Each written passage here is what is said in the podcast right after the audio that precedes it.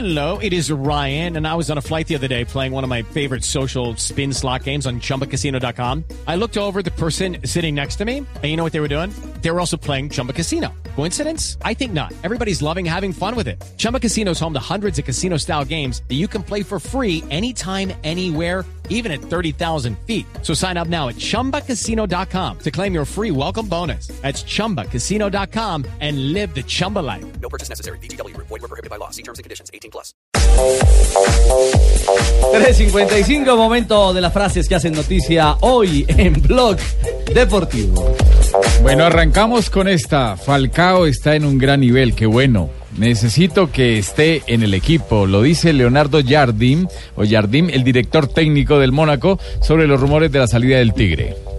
La segunda frase, no quería pasar ni un minuto más con De Laurentiis, De Laurentiis. Gonzalo De Higuaín Laurentiis. en su presentación con la Juventus, De Laurentiis. De Laurentiis, el presidente de la, del Nápoles. André Gómez es un grandísimo refuerzo, lo dice Andrés Iniesta.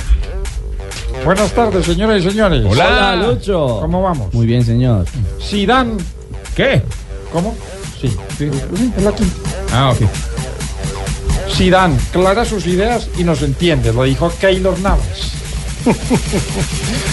Milán fue una muerte para mí, necesitaba un duelo. Eso lo dice el Cholo Simeone sobre la última final de la Champions League. Queremos defender este escudo como lo hemos hecho siempre, lo dice Gaby, capitán del Atlético de Madrid. Hablé con Cristiano y me felicitó, lo dice André Gómez, futbolista portugués, refiriéndose a su fichaje por el Barcelona. El fichaje de Neymar ha costado 19,3 millones, lo dijo Susana Monge, vicepresidente del Barcelona, a propósito de la polémica que se armó con el fisco español por el real valor del jugador eh, brasilero.